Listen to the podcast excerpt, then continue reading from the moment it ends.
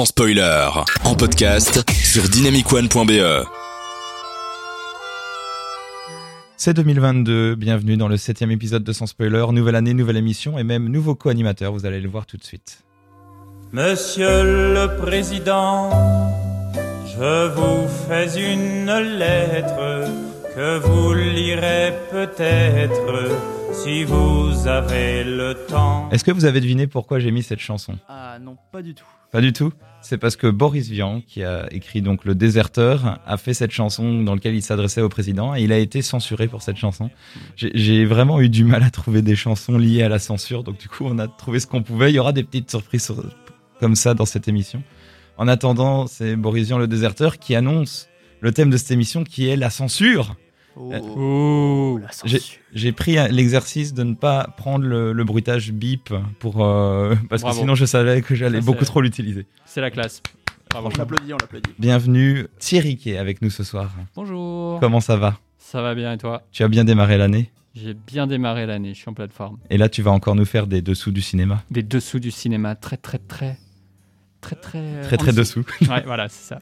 On a aussi une, une nouvelle tête, euh, que dis-je, une nouvelle euh, tête pensante qui va nous partager ses connaissances sur le cinéma. C'est Mathias. Bonsoir Mathias. Merci, Ouais. merci de m'avoir parmi vous. Peut-être pensante, je sais pas, mais on verra bien. Et euh, plus qu'une émission, on l'espère aussi, mais ça on fera, on fera le bilan à la fin de l'émission. Ah oui, oui. Tel un contrôle comme ça. Je plaisante, mais comment ça va toi cette année 2022 Eh ben ça va très bien. Ça commence très fort avec le cinéma, donc je suis content. Et tu vas nous parler toi aussi d'un film euh, auquel je ne m'attendais pas, mais qui va euh, être même un peu complémentaire avec d'autres chroniques. Tu vas nous parler de The Warriors. Oui, ça, Les Guerriers de la Nuit, sorti en septembre. Est-ce qu'on le dit en anglais ou en français déjà? Je vais le dire dans les deux, mais d'abord principalement en français pour nos éditeurs. C'est beau. Et moi, ben, je vais aussi faire un petit peu des dessous du cinéma. Thierry ne, Cool. ne m'en veut pas. Non, Mais je vais content. Donc ce soir, vous aurez deux émissions sur les dessous du cinéma. C'est bon les gars, on a le feu vert, on va faire un film. C'est incroyable, non Vous êtes Ouais. contents Alors, on peut faire ce qu'on veut. Je vous pitch l'histoire. C'est l'histoire d'un mec alcoolique qui a le Covid, mais en fait, le Covid, c'est lui. Et il va devenir un virus. Et être un virus, c'est pas une maladie de plaisir, c'est de moi ce jeu de mots là. Alors, quand il se met à tousser très fort après une cigarette, et que.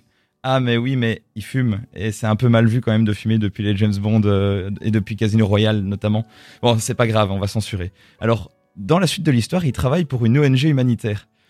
Ah oui, mais euh, Total est sponsor du film. Bon, bon c'est pas grave, on va dire qu'il est politicien et, que, et on dit pas sa fonction. Comme ça, on on n'embête personne. Mais c'est pas grave, on censure. Alors, il veut trouver un remède euh, de chez Big Pharma. Ah mais oui, mais attends, on peut pas dire que, que c'est Big Pharma, hein, on peut pas dire que c'est eux, c'est, c'est- on peut pas dire qu'une entreprise comme ça c'est les méchants, le, gouvernement va nous tomber dessus. On, va plutôt dire que c'est son meilleur ami le méchant et il veut le dissuader. Et euh, comme ça, on n'accuse pas Big Pharma, sinon on va faire des remous. euh, c'est, c'est pas grave, on censure. Mais vous en faites pas les gars, on peut dire ce qu'on veut hein, dans ce film. Donc je vous raconte la suite de l'histoire. Il va avoir du mal à gérer ses émotions à cause de ses problèmes d'alcool qui lui ont déjà fait perdre sa femme et bientôt d'autres choses.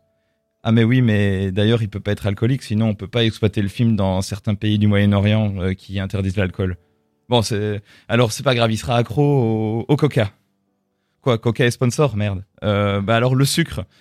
Quoi, le lobby du. Bon, ben c'est pas grave. Alors il, est accro à, à, à l'air. Voilà, il respire trop fort et, c'est comme ça qu'il a eu le Covid. C'est génial. Vous voyez, on arrive à retourner le truc. C'est génial. Bon, fa- faites un effort, sinon on n'a plus d'argent pour produire le film. Faut, faut aller un peu dans le sens de la commission, sinon euh, on peut plus rien dire.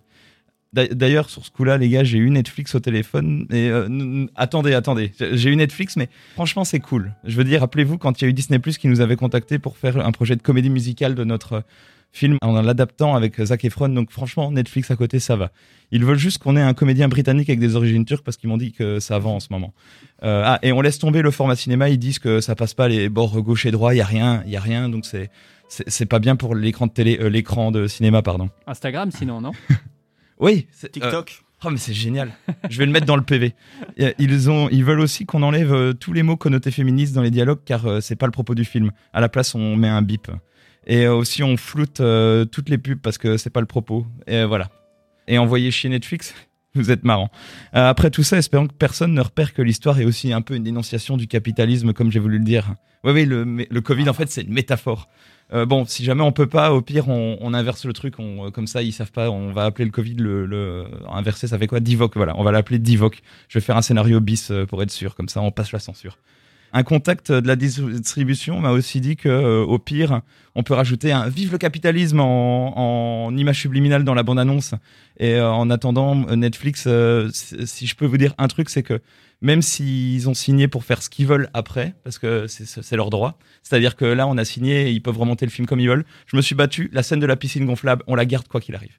Yes. C'est ma, petite victoire. Heureusement. Alors aussi, c'est mieux de biper quand le personnage principal dira euh, Bon, je vois que vous êtes pas prêt, il y a vraiment beaucoup d'autres trucs. Alors je vais reprendre l'histoire depuis le début. C'est l'histoire d'un mec qui a chopé le Divoc et qui, après avoir respiré trop d'air et chanté un peu trop au karaoké de Carafone, c'est le sponsor principal, Carafone, il se rend compte qu'en fait, c'est son meilleur ami qui, depuis le début, veut s'intéresser à lui et pas à Big Pharma qui sont des gentils. Et c'est lors d'une scène poignante au bord d'une piscine gonflable que notre héros va pour la jante féminine au nom du fémini bip qu'il va en fait trouver sa vraie vocation. Changer en lui-même pour changer le monde. Mais euh, vite, hein, parce que il ne lui reste plus que trois jours à vivre, juste avant la fête du mouton en Turquie. Faites-moi confiance. Et euh, va-t-il changer le monde? Sans doute pas sans, sans sa superbe Citroën. Sortie en août. Allez les gars, franchement, c'est comme la version d'origine. Non, presque. Bah, c'est mieux, c'est mieux. Bravo. Ouais, ça- Voilà, ça c'est à peu près euh, mon quotidien pour essayer de sortir des films incroyables. Vous les avez d'ailleurs déjà vus sur Netflix, non? Non, faut les bons mots-clés, c'est pas grave. non mais la prochaine fois on fera un film sans argent pour être totalement libre et pour euh, d'ailleurs ne même pas le diffuser, hein. comme sans spoiler, c'est trop bien. Ça sera plus simple, on fera ce qu'on veut, c'est-à-dire euh, plus rien. Voilà, ça c'est un peu le, le- ce que j'ai ressenti par rapport à tout ce qui est la négociation avec la censure et les films en général. Et moi j'ai envie de vous demander, est-ce que la censure c'est pas juste en fait des conflits d'intérêts dans les films? Mais en tout cas, c'est beaucoup de négociations à toutes les étapes de la production. Ouais, et même de la diffu- euh, production, diffusion, un peu partout en fait. C'est ça le plus, le plus terrible.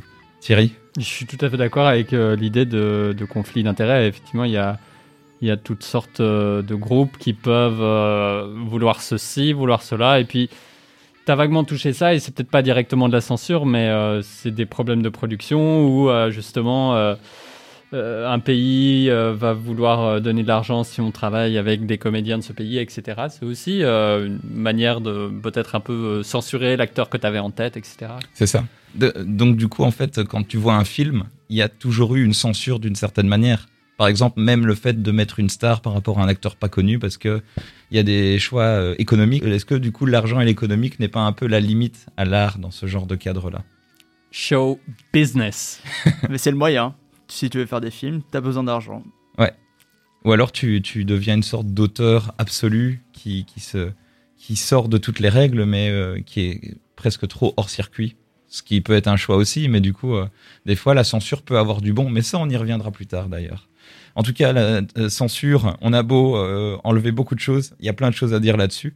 Et en attendant, je vais vous, par- euh, vous parler très vite fait de ce film que vous avez tous entendu parler il y a quelques années, je crois que c'est en 2016, c'était euh, Sausage Party, qui est ce, qui est, euh, ce- Ah, ce film. Euh, je sens que tu as un ah, petit. J'aime beaucoup ce film. Est-ce que tu pourrais nous le décrire? Parce que c'est un cas d'école presque ce film, notamment pour sa sortie en France. Oui, alors faut imaginer Toy Story, mais avec des aliments dans un supermarché. Pour les adultes. Pour les adultes. Oui, attention, les enfants, n'amenez pas vos enfants voir ça. Déjà, le film s'appelle Sausage Party, donc faut déjà se dire ce que ça veut dire. C'est euh, la fête de la bite. voilà, tout, littéralement. Quoi? Voilà, c'est dit. Oui, oui, oui. Il y a des parents qui savaient pas ça. Bah non, bah non, c'est clair. Est-ce qu'on a dit qu'on censurait cet épisode ou pas? Parce que là, c'est trop tard, je pense. Maintenant, là, euh, c'est parti. Après cette euh, petite euh, musique qui est la musique d'ouverture du, du film, qui s'appelle The Great Beyond, eh ben, on va s'écouter ça et on en reparle juste après.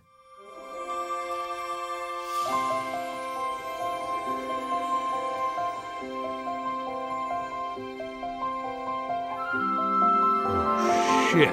Girl! Girl! Girl! Girl! Girl! Dude, we slept in again! The song's about to start! Shit, Frank! We can't miss the song. Barry, wake up! Ah, I'm up. I'm up. This song is such an awesome way to start every morning. It's just a super nice way of showing the gods how much we appreciate everything they'll do for us once they take us out those doors to the great beyond. God, I love them so fucking much. Oh shit, oh shit, Corn's about to start singing. Drop it, Corn! You got the best voice! You're the man, Corn! You fucking rule! Take it away, bro! Dear gods, you're so divine in each and every way. To you we pray. Dear gods, we pledge our love to you forevermore. We always felt we had a special bond. Take us to the great beyond. Where we're sure nothing bad happens to Once we're out the sliding doors, things will all be grand. We will live our dreams together in the promised land. The gods control our fate, so we all know we're in good hands. We're super sure there's nothing shitty waiting for us in the great beyond. And every isle thinks of something different. Holy shit, I've been chosen!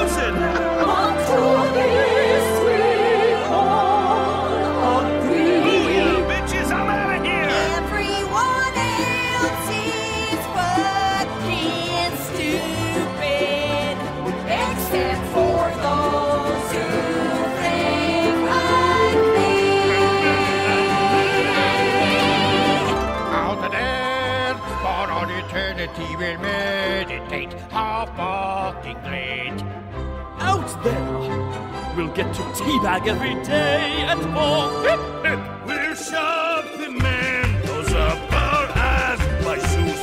We'll exterminate the Jews. Subjugate the whole damn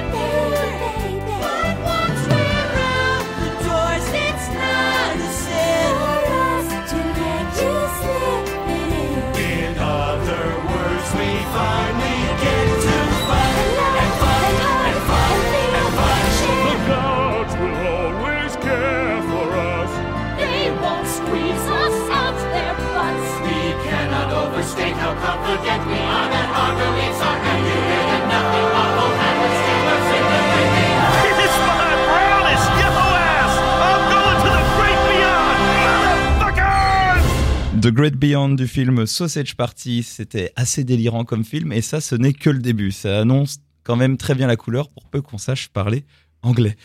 Tu avais encore une remarque sur la, la polémique et le contexte de sortie de ce film, Mathias? Oui, alors effectivement, c'est un dessin animé.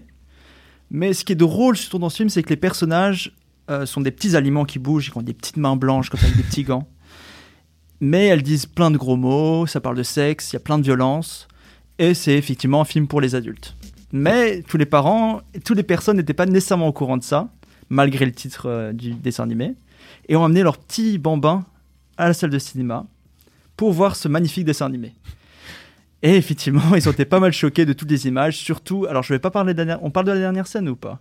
Oh, allez, euh, tu l'as vu Thierry? Ah, je l'ai pas vu, mais euh, Ah, je suis bon, d'accord. Eh bien, je vais couper ton micro. Ah non, ça marche pas comme ça.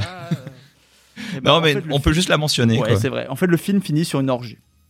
Littéralement. Ouais, j'ai déjà. Ouais, tu as tous les aliments ça, ouais. qui baisent ensemble, voilà. Enfin, sans cru. Et les parents étaient un peu choqués. Alors, déjà, je comprends pas tous les parents qui ont fait toute l'émission, tout le, Ouais, tout qui- le film. ouais, qui sont restés jusqu'à là, Ils sont quoi. genre, ah ouais, non, ça va la drogue. euh, la- ah, mais la- l'orgie, non, ça, non. Ça, ça va trop loin, ça. Ouais. Mais Et du coup, ils ont fait scandale. Il y a de la musique de saxophone et tout, c'est pour ça ils en rajoutent. Et il y avait aussi des indices au milieu du film quand tu vois quand même un gros stoner au milieu du film avec un mec qui fume un joint et tout et où tu c'est littéralement une une mise en image de, du spectateur du film qui est en fait euh, un, un stoner lui-même parce que ce film je pense ne se l'avoue pas mais en fait fait partie de ce film de style stoner movie comme certains films de Judah Pato et tout de la famille de Judah Pato Ouais, ouais. où en fait il se tape juste des gros délires et en fait c'est juste pour fumer un pétard devant et, et se marrer. Et je crois que ce film là fait partie de ce genre de délire là donc euh, il s'inscrit là-dedans. Et par rapport aux spectateurs dont tu as parlé ça me fait penser à la même réaction à peu près que les gens ont pu avoir en allant voir Spring Breakers qui a été vendu comme un comme un conte de fées alors qu'en fait euh, euh, je crois que c'était surtout pour contourner la censure et pouvoir être diffusé à un large public alors, alors qu'en fait le film détruit l'image littéralement des des princesses Disney et ce genre de choses et que toi tu avais beaucoup aimé Thierry Oui, et puis euh, c'est vrai que vous avez parlé de, de la polémique de Sausage Party. Je pense tout de suite au film d'Harmony Corinne, euh, Spring Breakers, et en particulier aux, aux affiches du film. Et où tu te dis, euh, les affiches du film peut-être étaient encore un peu plus parlantes que Sausage Party, où on peut avoir Ouais, un ouais. doute en voyant l'affiche. Franchement, elle est colorée et tout. Là, euh, je crois quand même qu'il y avait, il y avait une affiche avec des menottes, euh, il y avait tous tous les, les bagages des filles et puis il y avait des, des accessoires bizarres. Je me dis quand même que les parents qui ont laissé aller voir leurs enfants ces films ou qui ont été les voir avec, euh, avec eux, eh ben, ils sont pas trop informés parce que là, quand même, ça se voyait quoi. Donc ils ont juste regardé les actrices qui avaient Je crois que ça s'est arrêté Ouais. là, quoi. Ok, il y a les princesses Disney, on Ouais. y va, et ils n'ont pas vu d'affiche, pas vu de bande-annonce, pas vu de critique. Bon, il y a quand même une part de responsabilité. Et la première scène de Spring Breakers qui en fait donne tout de suite le, le ton en fait du film. Je ne me souviens plus, mais j'imagine. C'est de la musique de Skrillex avec juste Ouais. des, des seins en gros plan. Bonne soirée les enfants. ça va être merveilleux. Tout ce qu'on va évoquer qui doit être censuré, on va évoquer que des choses qui peuvent être pénalement euh, criminelles. C'est ça qui va être génial. Mais en attendant, on va passer sur la deuxième, le deuxième volume ce soir de Les Dessous du cinéma.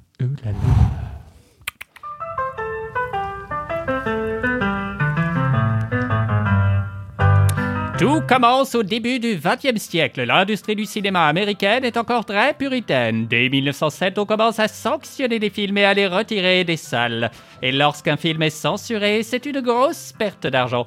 Alors, afin de ne pas compromettre son économie et de garder son indépendance, l'industrie du film fonde son propre organisme d'autorégulation en 1916. Cette organisation, connue sous le nom de la National Association of the Motion Picture Industry, restera en place jusqu'en 1922. Mais suite à des tas de scandales notoires entachant l'image de Hollywood, dont l'affaire Arbuckle, la pression politique monte et Hollywood crée un code de bonne conduite pour les films, le Motion Picture Production Code ou le code ACE, établi par le sénateur du même nom en 1929. Le texte établi par un éditeur catholique et un prêtre jésuite n'oblige à rien mais formule des recommandations. Sauf que si on ne respecte pas le code ACE, il y a de très fortes chances que les films concernés ne voient jamais le jour. Et c'est de ce code qu'on va parler aujourd'hui, hein, parce qu'il est complètement dingue. À la base, vous vous en doutez, le but est de limiter le sexe et la violence à l'écran afin de ne pas porter atteinte aux valeurs morales des spectateurs, mais intéressons-nous plutôt à ce qui est moins évident, hein, comme par exemple la règle qui dit que les films ne peuvent pas montrer de relations interraciales. Et il ne peut pas y avoir de l'esclavagisme de blanc. ah. Et ce qui est étonnant, c'est que cette notion d'esclavagisme, elle se trouve sous la section sexe du code. Et ce qui est triste, bah, c'est que rien n'est précisé pour les autres couleurs de peau. Bon, on se détend, il y a aussi des trucs plus marrants. Par exemple, on ne pouvait pas montrer la glamourisation des ouvertures de coffre-fort, et bien sûr de, tous les crimes. hein. L'idée était de ne pas donner d'idées euh, aux spectateurs. Par conséquent, euh, les criminels ne pouvaient pas être sympathiques, évidemment. Côté sexe, moi j'aime beaucoup celle-là. Un pied à terre pendant les scènes de chambre à coucher. En gros, il y avait deux possibilités. hein. Soit un film montrait euh, mari et femme dans des lits séparés qui discutent, soit si les deux époux, j'ai bien dit époux et pas amants, euh, étaient ensemble sur le même lit, la femme devait obligatoirement avoir un pied à terre pendant toute la scène. C'était une manière de rassurer le public qu'aucun acte scandaleux n'avait été commis. Et puisqu'on parle de sexe, bah, parlons de nudité. hein. évidemment, elle était prohibée, mais ça allait jusqu'à l'image d'une silhouette de nu. Donc, en gros, interdiction absolue de montrer l'ombre d'un personnage nu à l'écran, même si on voit pas le personnage en question. Ça allait loin, quoi. Et ça continue avec des règles sur la danse, les baisers, les personnages religieux, etc.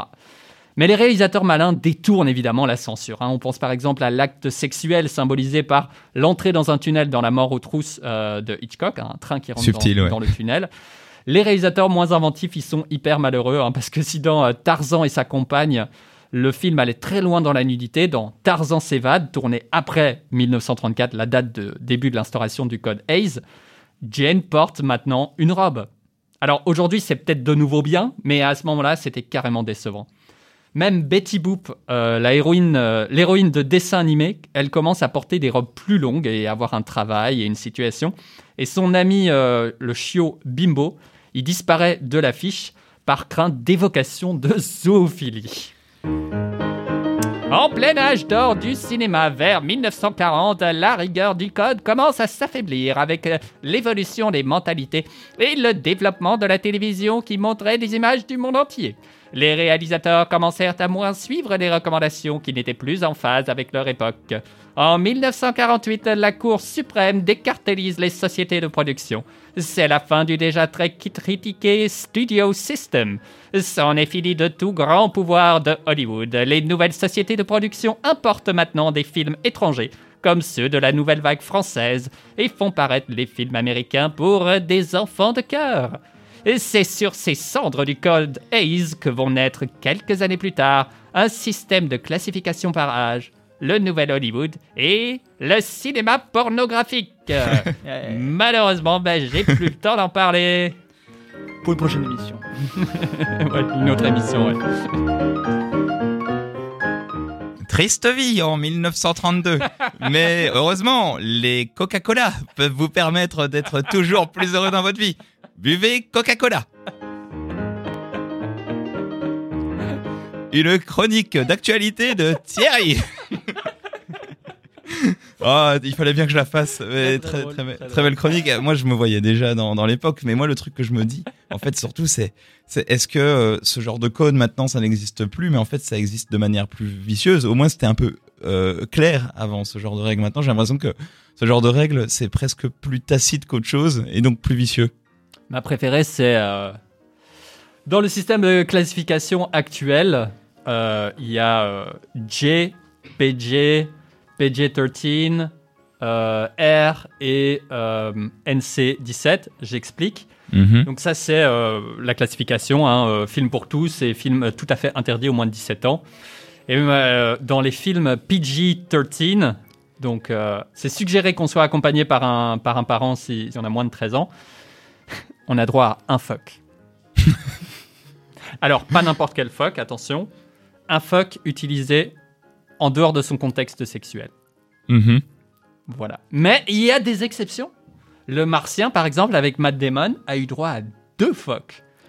Pourquoi? Parce que il était quand même dans une situation vraiment de merde, hein, puisqu'il était, euh, c'était un truc, euh, planète, euh, machin. euh, les, les enjeux étaient tellement énormes que le studio s'est vraiment battu pour avoir droit à son deuxième fuck.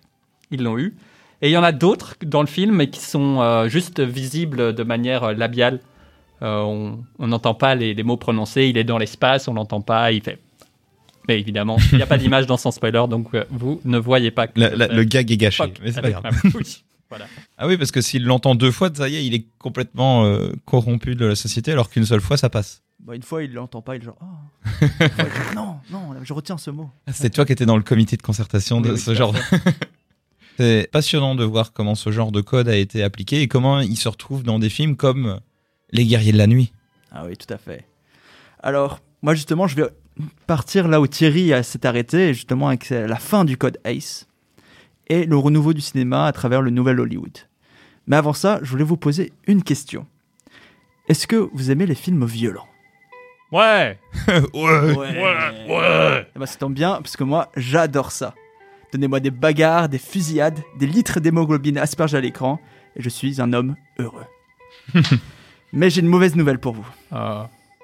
C'est bien connu, les films violents, eh ben, ça rend violent. Bah ouais, bah ouais. On atteste le nombre de criminels qu'on a autour de la table ce soir. hein. Je ne vois pas de quoi tu parles. Ouais, ouais, désolé, ça c'est mon bracelet Tu- électronique à ma cheville. Tu penses à mes amis Mais- imaginaires c'est ça Oui, c'est ça, ils sont là en prison. Mais en fait, le cinéma a souvent été accusé d'inciter son public à la violence. Aux États-Unis, le code ACE, dont Thierry vient de nous parler, a permis aux studios d'exercer un contrôle sur ce qui était permis de montrer ou non à l'écran. Exit les scènes de violence explicites, qui risquaient d'affecter un public considéré comme particulièrement influençable.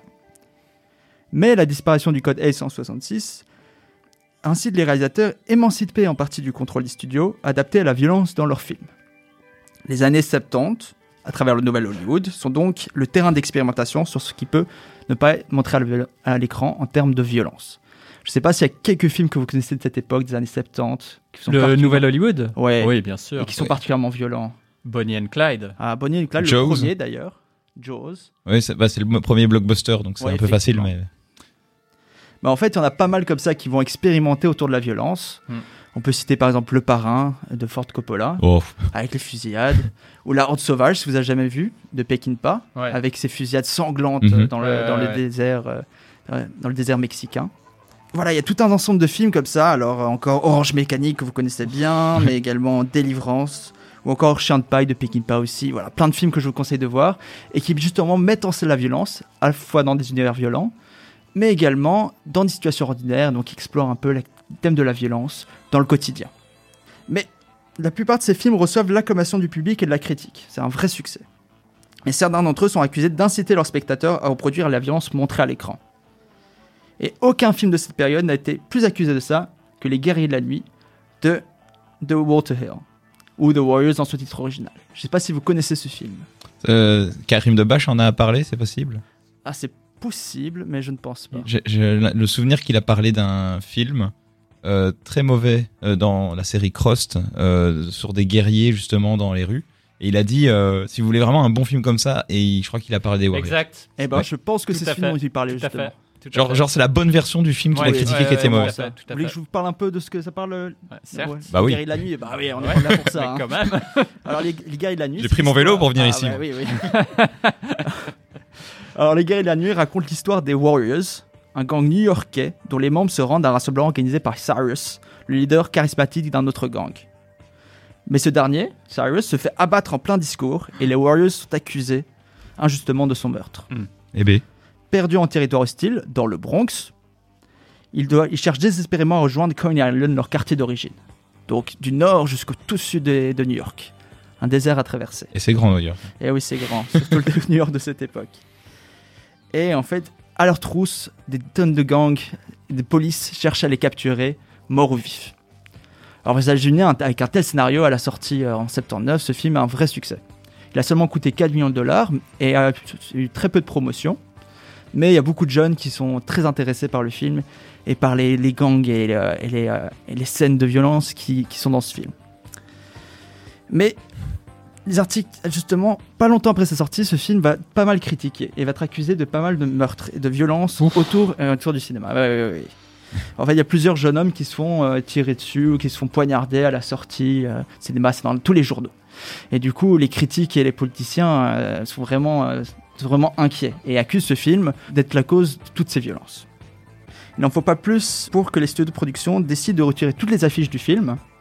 Bon, ça, ça dure seulement deux semaines. Elles sont remises après euh, sur les. mais ils ont. Hop, on n'a rien vu. Ouais, c'est ça. Et ils le remettent, mais ils enlèvent le slogan. Et le slogan, il titre Ce sont les armées de la nuit. Ils sont près de 100 000. Ils sont cinq fois plus nombreux que les flics. Ils pourraient diriger New York. Parce que, en fait, on pense que c'est un- une incitation à l'émeute, Ouais, en fait, ce ouais, type de discours. Mais alors, vous me demandez, ça doit être un film particulièrement violent, alors. euh, Bah ouais, ouais, en fait, pas tant que ça. Comme vous voyez, en fait, c'est plus West Side Story que Orange Mécanique. Comme. Ah bon? Eh ouais, ouais, Qu'est-ce que ouais. tu veux dire? Bah, Je veux dire que le film lorne plus du côté du fantastique que du réaliste. Mhm. Euh, les gangs se ressemblent, ne ressemblent pas vraiment à des vrais gangs, c'est plus euh, des boys bands avec des uniformes assortis. West Side Story, quoi, C'est ça, exactement. ouais, les- c'est- Ouais, c'est ça, vraiment ça. Vous avez par exemple les Fury. Ils ont des uniformes de baseball. Ils ont des battes de baseball, évidemment, c'est leurs armes. Et ils ont des maquillages à la kiss. Et c'est supposé être les méchants les plus terrifiants. hein. C'est ceux qui. euh, ah, c'est les grands méchants. Du dieu, on a peur. Bah oui, c'est ça. hein. Et quant à la violence elle-même, elle est plus stylisée qu'explicite. Mhm. Déjà, la première baston, elle arrive seulement à la moitié du film. D'accord. Mais après, bon voilà, évidemment, ça se bat à coups de battes de baseball, de couteaux, euh, et même de flingues. Mais la violence est plus, elle est plus, elle est plus euh, suscitée, enfin, elle est plus imaginée que vraiment montrée à l'écran. Il y, a- il y a peu de sang, il y a peu de, vi- il y a peu de coups, peu d'impact. Et vraiment, c'est plus, c'est pas ça le cœur de l'histoire de ce film. Alors, qu'est-ce qui pose problème dans ce film? Pourquoi, pourquoi il y a autant de personnes qui critiquent euh, le fait que ça, ça cause des émeutes et de la violence? Mais- Oh, il y a beaucoup de choses. Hein, bah oui, euh, mais en fait, les gardiens de est surtout incité à la violence à un public très spécifique. Les Afro-Américains issus des classes populaires. Ah, ah. Et en fait, ce qui gêne, c'est que ce public-là vienne au cinéma. Ah oui, c'est tout de suite ça. Hein. Ah, c'est vraiment très précis, quoi. Mais oui. Et en fait, pour l'anecdote, tous les personnages du gang des Warriors devaient être noirs. Ouais. Mais les producteurs sont opposés parce qu'ils pensaient que tous les spectateurs ne pourraient pas s'identifier au gang. Ouais. Il y a un peu de diversité, un peu de white, de blancos. euh, Ah, comme Donc c'est pas le racisme, la raison, c'est l'identification, quoi. Euh, oui, mais voilà, c'est le racisme couvert en quelque sorte. Oui. Et d'ailleurs, un des producteurs du studio, aurait, enfin, qui est anonyme, hein, aurait dit euh, si vous faites venir ce type de public au cinéma, les Afro-Américains, en gros, vous aurez les mêmes problèmes avec la mélodie du bonheur. C'est pas le film le problème, Mhm. c'est le public. Ouf. Et donc on voit bien, voilà, déjà plus de dix ans après la fin de la ségrégation raciale aux États-Unis, on a toujours cette peur des classes populaires et des Afro-Américains dans le cinéma. Pourtant, ce film ne prétend pas soutenir ou condamner la violence des gangs, il cherche au contraire à le voir pour ce qu'elle est. Comme le dirait son réalisateur Walter Hill, je pense que la chose la plus inhabituelle dans ce film est le fait qu'il ne présentait pas les gangs et leur structure comme un problème social.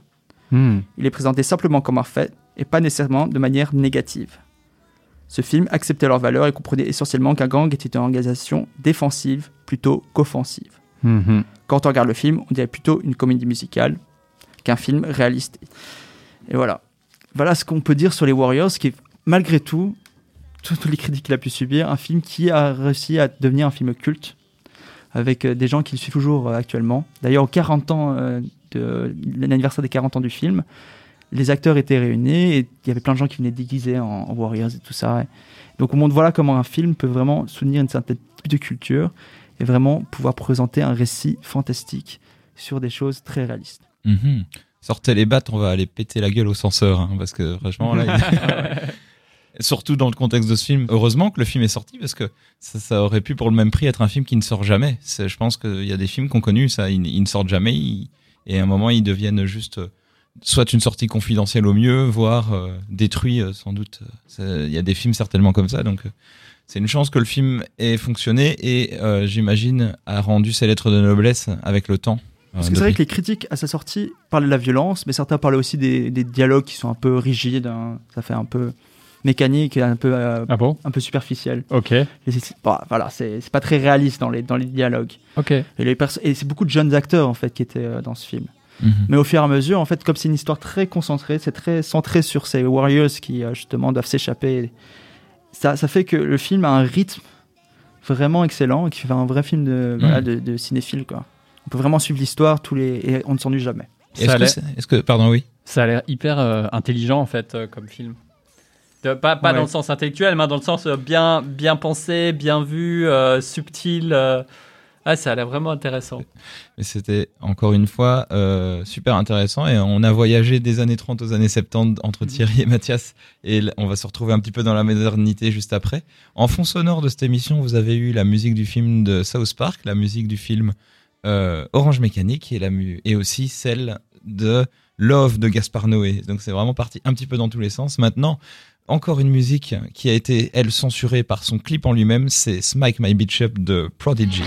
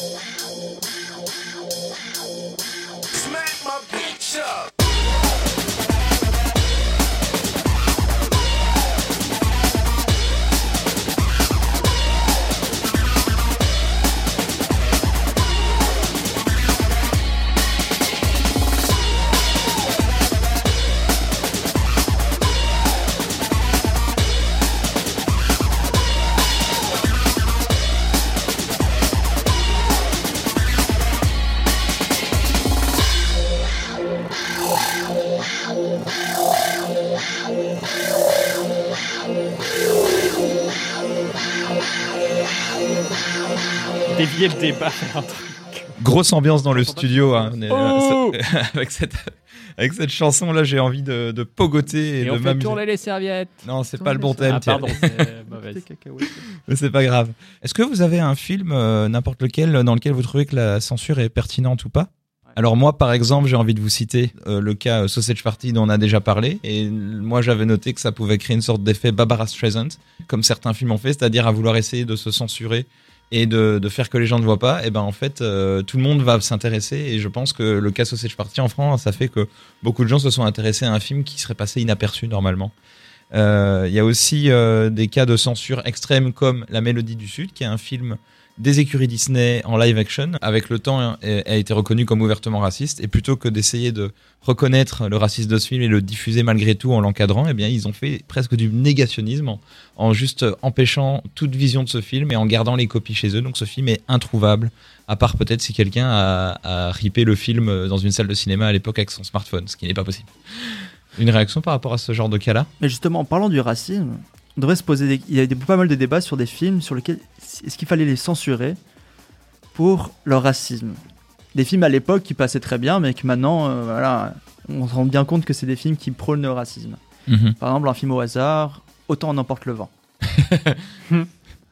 Au hasard. Un grand d'Oscars, cla- lui? Oui, mais Oscar, un grand classique, mais aussi un exemple de film de grosse production de l'époque, justement pendant le code Hayes. Tout à fait. Mais ça va, Moonlight a eu un Oscar depuis, donc Ouais, euh, ça. équilibre. Mais il y a beaucoup de, il y a beaucoup de scènes de, de racisme. Il y a même une scène qui élude que les personnages principaux sont membres du Ku Klux Klan. Ouf. Et donc voilà, il y a beaucoup de débats sur ce film actuellement, sur est-ce qu'il faut toujours le rediffuser ou pas, et ça crée des, un gros émoi, parce que pour beaucoup de gens c'est un film important, Mhm. et pour d'autres, surtout dans la communauté afro-américaine euh, aux États-Unis, je parle beaucoup de ça aujourd'hui, euh, c'est un film qui peut être, paraître assez scandaleux. Ah, Je te, je t'arrache ce bouquin de sociaux de tes mains. Ah. non, non, en même temps, moi je pense c'est bien que ces œuvres soient accessibles. C'est un peu le, le- la discussion. Bon, autant cette émission sera censurée de toute façon, c'est un peu comme le Common Camp parce qu'il faut le rendre accessible maintenant que c'est une œuvre libre. C'est la même chose, tu vois, pour moi. Il y a même les pires œuvres, il faut l'encadrer et l'enseigner en fait pour ne pas justement reproduire ce genre d'erreur. C'est tout le devoir de mémoire de, de ce genre de- d'incident. Sujet hyper épineux, mais euh, je dois dire que je, je partage ce- euh, cet avis. euh, ces choses ont existé. On peut ne plus les mettre en valeur comme avant et reconnaître leurs torts, hyper important. Mais de là à les modifier, là on perd une partie. c'est comme si on n'avait rien appris, quoi. C'est comme si on dit non, c'est pas arrivé. on nie, on met sous le tapis, et je pense pas que ce soit une solution. On n'était pas tout blanc. et on n'avait pas rien à se reprocher. Il y a des choses qui doivent changer, quoi.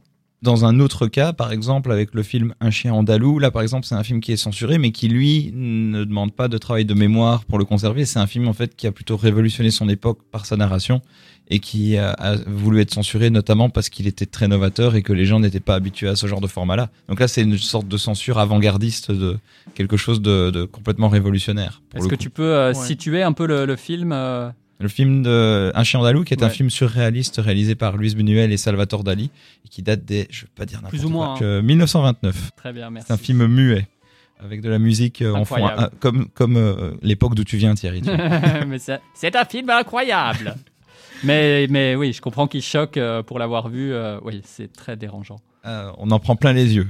Comprendra qui voudra. Ouais, non, vraiment super. Mais voilà, ce genre de film-là, par exemple, c'est des films qui s'affranchissent des règles. Et là aussi, on crée à la censure euh, pour pas les mêmes raisons. C'est ça qui est particulier. Dans un autre style, Qui veut la peau de Roger Rabbit, qui est un cas de censure particulier en lui-même d'école, parce que là, c'est un film qui est assez révolutionnaire dans sa technique et qui a voulu en fait euh, prendre des personnages de Warner et des personnages de Disney et qui, et qui a voulu mélanger les deux univers, mais là, avec des batailles juridiques entre les deux maisons qui voulaient toutes les deux avoir la grosse part du gâteau, ils ont réussi à trouver une solution où en gros les personnages devaient apparaître euh, autant Bugs Bunny que Mickey la même durée en secondes dans le film.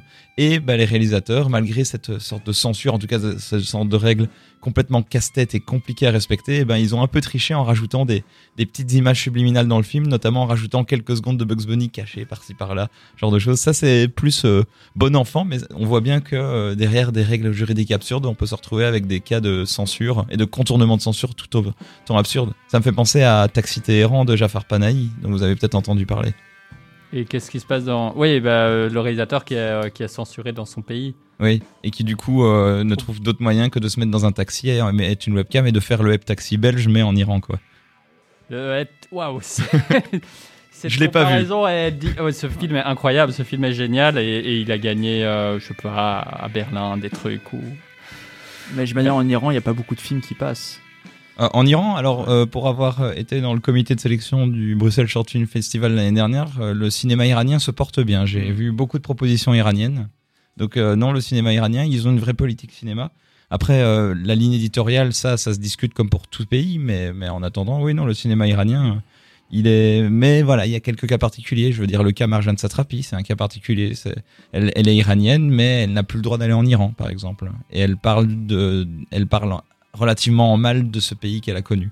Donc euh, c'est c'est c'est toutes des rapports de force. euh, Brad. Pitt, euh, qui a tourné 7 ans au Tibet, euh, a été interdit du pays pendant, euh, pendant 20 ans. Il a été interdit d'aller en, en Chine, puisque, euh, comme vous le savez, euh, la Chine ne reconnaît pas trop euh, l'existence euh, du, Tibet, du, du Tibet. Et donc, effectivement, la censure, c'est intéressant. Justement, en parlant de la Chine, Ouais. on a beaucoup parlé des États-Unis. Alors qu'en fait, derrière. Mais Ouais, c'est vrai qu'il y a beaucoup de pays où il y a des censures assez intéressantes à étudier. La, la Chine, c'est un cas particulier. Ouais. Il y a beaucoup de choses qui sont censurées. Donc, il y a un leur code ACE qui est Ouais, tout en à fait. Tout à fait. Et il y avait, j'avais vu quelque chose d'intéressant sur les films d'horreur Uh-huh. en Chine. En quoi ils Mhm. étaient tous nuls, à cause, principalement à cause du, du code de censure. Ok. Et par exemple, il y a des choses qui sont impossibles à montrer. Il y a beaucoup de choses sur les superstitions. Oui, tout à montrer dans les fait. Tout à fait. On peut pas montrer parce que c'est montré comme non rationnel et tout ça. Et donc dans les films d'horreur, ils doivent à chaque fois quand il y a un fantôme, un monstre, tout ça, ils doivent le Allumer les lumières. Ils doivent le justifier, comme dans un c'est- ouais. ah non, en fait, c'était un vrai humain. c'est ça. Donc à la fois le film doit faire des pirouettes pour pouvoir justifier son existence. Ah mais quand quand t'as cette règle-là, justement, t'en joues. Il y a moyen de se marrer, justement. Alors il y a un film dont je n'ai pas le titre euh, qui joue là-dessus justement, qui euh, joue sur les euh, malédictions. Donc c'est une femme qui se fait euh, punir pour adultère, elle est, elle est tuée et elle maudit tout le village. Mais tous les villageois ils croient à la superstition et donc il commence à se passer des choses euh, Ok. et qui sont pas des, des vrais faits surnaturels, mais ils croient à la superstition et du coup c'est un peu une critique de la superstition. Donc ça c'est une manière de, de le détourner. Les spectateurs doivent se marrer à, à- à s'attendre à ce genre de choses qui se révèlent dans les films. Ça, ça me fait un peu penser à, à, euh, le film, le- la cinquième partie de ce film est sortie la semaine dernière. D'ailleurs, ça me fait penser à Scream où les personnages sont totalement conscients des codes Ouais. et, et on en joue et ça fait un des films les plus brillants de, sa- de son époque. Euh, apparemment, le, le dernier qui est sorti la semaine dernière, euh, c'est un, autre niveau, mais en tout cas, oui, ça, ça me fait un peu penser à ça. Mais bon, j'imagine que tous les films chinois ne sont pas Scream. Alors, pour, pour, pour donner un petit élément en plus sur les, sur les films chinois et les États-Unis, justement, le, le rapport euh, conf- compliqué entre les deux, eh bien, c'est qu'en fait, euh, chaque année, euh, les États-Unis ont droit euh, d'amener en Chine une vingtaine de films. D'accord Il n'y a pas de règles pour ces films. Sauf que, comme tu l'as dit, il y a des tas de règles intra, euh, intra-Chine, euh, Mm. par exemple sur les esprits et tout. Et donc, euh, ce qui se passe, c'est que le cinéma américain va tenter de plaire à la Chine, qui est un marché Hmm. hyper important. Et ils vont donc modifier, censurer leurs films avant même que euh, le, le film ne sorte. Mhm. Donc dans le scénario, l'écriture, ce sera déjà censuré. Par exemple, si on pense au Marvel, la, lég- la légende de Chang-Chi, ils ont euh, changé le personnage, euh, je crois que c'était un Tibétain ou un Chinois plus exactement, et ils lui ont donné, ou alors c'est un méchant, du coup il peut pas être euh, chinois. Enfin bref, ils ont changé le personnage, ils ont réécrit, c'est peut-être devenu une femme, honnêtement je je sais plus. Mais Hollywood fait ce genre de choses-là pour plaire à la Chine, pour être sélectionné par, par, par son comité. Et puis alors d'autres choses peut-être moins choquantes, si on pense euh, à la très lucrative franchise des Transformers. Il y a un nombre de produits, de product placement dans le film extrêmement impressionnant pour des produits chinois dont le consommateur euh, des États-Unis n'a rien à faire. Il sait même pas que c'est un placement de produit puisqu'il l'a pas compris. Et ils vont même mettre des, des, des- des petites euh, apparences de stars dans ces films. Donc tout est fait pour plaire à la Chine. Mais on est dans le même problème qu'avec le code ACE à l'époque. Finalement, ce que les studios craignent, c'est que leurs films ne soient pas diffusés partout. C'est ça. Et d'ailleurs, le code ACE, c'était un code d'autocensure pour justement être sûr que les Tout films puissent être diffusés partout. Et donc là, on est dans la même logique finalement avec le cinéma chinois où ou en tout cas la mondialisation du cinéma. Tout à fait. Le cinéma chinois en particulier, ouais. Et quand on connaît le potentiel du marché chinois et le fait que l'Europe et les États-Unis, parmi d'autres, deviennent interdépendants de ce public-là, ça, ça fait qu'ils sont déjà un peu en train de créer leur propre chaîne. Ils sont en train de s'enchaîner eux-mêmes à ce potentiel d'argent. Et on revient à ça, c'est l'argent, presque de manière générale, euh, dans ce genre de cas-là. En tout cas, pour les grosses productions dont on entend parler, est-ce que vous pensez à des cas de censure vraiment purement artistique? Ou d'autocensure? Ouais, je- D'autocensure.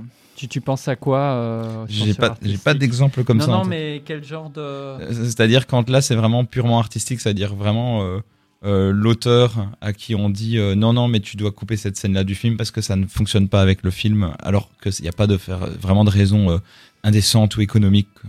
J'ai un exemple, mais c'est Gary de la nuit. Ouais. Tu n'as vu que ce film. Euh, oui, oui, je suis monophile, moi. C'est, euh, J'ai qu'un film pour le mois. On va l'appeler spécial guerrier de la nuit l'émission. Ouais. c'est ça Non, parce que le réalisateur voulait mettre un, un caption, enfin un titre au début du Mhm. film, genre euh, dans un futur euh, peu lointain. Mhm. Et les producteurs ont refusé parce qu'ils pensaient que ça ressemblait trop à Star Wars. Il sortait euh, juste un an avant, je pense. Ok. C'est une question de goût là. Pour le- Oui, c'est ça, une question de goût plutôt. Ils voulaient aussi mettre des panels de comics pour faire des transitions, ce qu'ils ont également refusé, et ce qu'il a fait plus tard, euh, dans la version remasterisée, qui est la seule trouvable maintenant. Oh. Mhm. Mais les scènes euh, justement de transition sont pas super. La Donc, euh, oui, c'est ça. Les gens préfèrent justement la version originale. Question un côté un peu rétro. Le dernier exemple que j'ai noté moi c'est le film Borat, qui est un film Ah. qui se veut un petit peu euh, euh, transgressif, notamment envers la censure, mais qui du coup se retrouve malgré lui censuré, notamment au, Ka- au Kazakhstan, euh, le pays où se situe le film et où il a attisé la colère des gens du Kazakhstan, notamment pour l'image qu'il véhicule d'eux. Donc c'est là toute la nuance entre le fait que le film euh, pousse tellement loin le transgré- la transgression au point d'en être censuré, alors qu'il veut dénoncer ça justement. Quel est la, quel est l'équilibre qu'on peut trouver à ce moment-là? Là, c'est le marché, c'est seul le marché Kazakhstan qui, euh, qui est coupé. Euh, je pense que Borat. Oui, s'il a pas offensé les Chinois. C'est euh, ça, c'est ça. C'est juste les Chinois. Euh, Les Chinois, ils en pensent quoi Ce film, juste, juste pour l'anecdote, on l'avait vu à Noël avec ma famille, Mhm. avec ma mère, mon père, tout ça. Ok, moi, Donc, c'était ma sœur qui insistait pour qu'on aille le voir. Juste après les The Warriors. hein. Oui, c'est ça. Et ma mère, au fur et à mesure du film, sur son visage se décomposait. Oh mon dieu. Et donc elle sort du cinéma en, en- en criant, énervée face à ma sœur, genre c'est pas un film de Noël. Ah, bah, ouais, Ah, vous avez été le voir au cinéma à Noël Ouais, ouais. Incroyable. Ah, Donc euh, voilà, ma Et- mère censure ce film. Mais... Et, et- et ta sœur Bah, elle était très contente, elle Ah, a ok, bien aimé, elle. Super. Euh, je sais pas si le film a spécialement été euh, au Kazakhstan censuré ou en tout cas que dans ce pays-là, mais en tout cas il a il a eu beaucoup de rêves, un peu comme Sausage Party quoi. Il y a eu des levées et, et notamment sans doute euh, de la censure à certains endroits, mais en, mais en tout cas c'est euh, vous serez pas surpris de vous dire que c'est un film qui n'a pas plu à tout le monde pour le Mm. coup. Ah oui, ça c'est sûr. Parce qu'il est, il est un peu sur la provoque, et c'est ça aussi, la provoque, c'est pas un peu un élément vers la censure, ou inversement, l'un ne nourrit-il pas l'autre? Pour Sausage Party, ce qui, ce qui- je pense pas qu'on en a parlé, mais ce qui m'étonne vraiment dans ce film, et je pense que c'est un message du film, enfin le film essaie de faire passer, c'est que les parents étaient, et les gens étaient scandalisés par le sexe qui avait présent dans le film, mais pas du tout la violence. Alors que si on compare, c'est un film extrêmement violent. Genre il y a des boyaux qui sortent, c'est des, Ah ouais. des, des- des membres découpés, alors c'est tous des légumes et des choses comme ça. Mais bon, dans la scène de sexe, c'est aussi des légumes. Oui, Est-ce que est-ce donc, que ouais. est-ce que c'est drôle euh, le moment où euh, les, les boyaux sortent ou est-ce que c'est choquant? Bah, c'est un peu dans la scène de, de- euh, il faut sauver, sauver le soldat Ryan. euh, Ouais. Brian. Brian. Brian. Brian. Where is Brian? kitchen. Et donc oui, il y a les tripes qui sortent et tout. Donc c'est un peu une référence à ça. Ah oui, d'accord, ok. Donc c'est un peu coup, c'est- terrible. euh, Mais du coup, c'est un peu drôle puisque c'est une parodie. Mais c'est un peu drôle. Ouais, ok, Ouais. d'accord. Et enfin, petit fact-checking pour, euh, pour Borat, le comité de censure russe n'a pas certifié le film sans pouvoir notamment le censurer, empêchant ainsi sa diffusion dans les salles de cinéma. Hmm. Voilà, ça ne m'étonne pas en tout cas de leur part. C'est un beau petit tour de panel. euh, En tout cas, nous, on ne s'est pas censuré à ce niveau-là. Et on va pas se censurer non plus pour le petit mot de la fin. Est-ce que vous avez des, des choses à nous partager avant de se quitter? Mathias Euh, oui, moi, je fais partie de ces personnes-là qui aiment bien tous les Matrix, du 1 au 3, et qui allait voir le 4 au cinéma et qui l'a bien aimé. Donc voilà, je vous dis, allez le voir. C'est vraiment un film intéressant qui remet en question les, justement les, euh, les reboots, les suites, tout ça. Vous n'allez pas ouais. nécessairement l'adorer, ça je vous promets pas. Mais c'est un film qui vaut le coup. Je vais aller le voir dans les jours qui suivent et je te dirai la prochaine Génial. fois qu'on se verra. Et on en parlera, j'espère, à cette antenne dans ce podcast. Pour ma part, euh, moi j'ai été voir euh, The Worst Person in the World, euh, Julie en 12 chapitres Yes. de Joachim Trier, qui est le troisième film d'une trilogie dont je n'ai pas vu les deux autres films.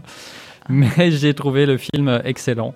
Euh, c'est un portrait générationnel euh, d'une euh, d'une d'une trentenaire qui se pose des questions sur sa vie, sur la mort, sur le couple.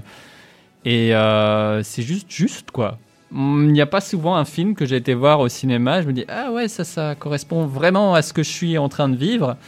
Et, et je félicite la l'élégance et l'humilité de, de la mise en scène. euh, dans la, dans la grande partie très, très discrète, des images sont juste toutes magnifiques. Et puis euh, quelques petites audaces aussi, euh, des, des choix un peu différents, euh, comme un, un trip de drogue, Mhm. montré d'une manière vraiment intéressante. Waouh! Euh, c'est pas un film, c'est pas un feel good movie, mais c'est c'est un feel real movie, un truc comme ça. Voilà. Un film terre à terre. Je, je l'ai pas du tout évoqué ce film, et je pense que dans mon top de l'année dernière euh, dont j'avais parlé, il aurait été assurément dans mon top 10 si on avait étendu le top, voire même top 5. C'est un, grand film, très, très bien pour compléter ce que tu dis. Et il a l'air très classique en apparence, et je trouve qu'il est très révolutionnaire dans sa narration parce que les, les sauts dans le temps sont très Incroyable, judicieux. C'est vraiment bien amené. Donc Et puis c'est c'est vraiment drôle aussi. Et Ça il est drôle, bien, ouais. tout en restant assez subtil. Et pour ma part, j'aimerais euh, mentionner le fait qu'il y a quelques jours est tombée la liste des nommés au Magritte du cinéma, sachant que cette année, comme il n'y a pas eu de Magritte en 2021, eh bien là, c'est pour les deux dernières années que les films sont Oh. nommés. Ce qui fait qu'on se retrouve Avec beaucoup de films. non, le- pour meilleur film, il n'y a quand même que 5 films, mais le truc qui est assez rigolo est que la proposition du comité belge pour les Oscars de 2021 et 2022 se retrouvent tous les deux nommés dans meilleur film. C'est-à-dire Fille de joie pour 2021 et Un monde de Laura Vandel pour 2022. Euh, et pour compléter, ils ont aussi mis Adoration de Fabrice Duels, Les Intranquilles de Joachim Lafosse et Une vie d'aimant de Anne Siro et Raphaël Balboni.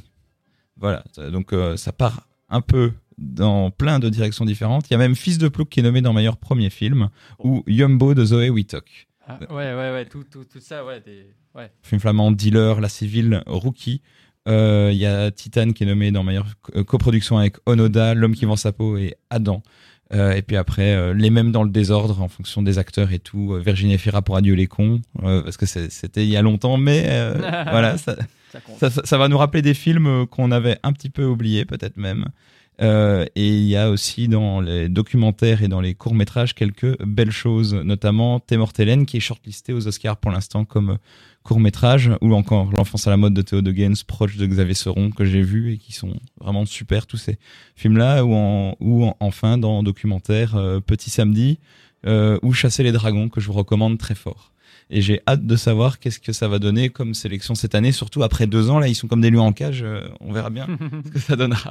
Merci beaucoup de- de- de- d'avoir la langue bien pendue ce soir pour discuter euh, ce soir ou, ou, ou cet après-midi ou ce matin ou cette nuit. On ne sait pas, on ne sait pas. C'est un podcast, tu fais ça quand tu veux et tu le haches comme pas. tu veux. Merci Mathias, merci Thierry. On se retrouve dans deux semaines pour la prochaine émission. Et en attendant, à bientôt, regardez des films. Bisous. Ciao, ciao.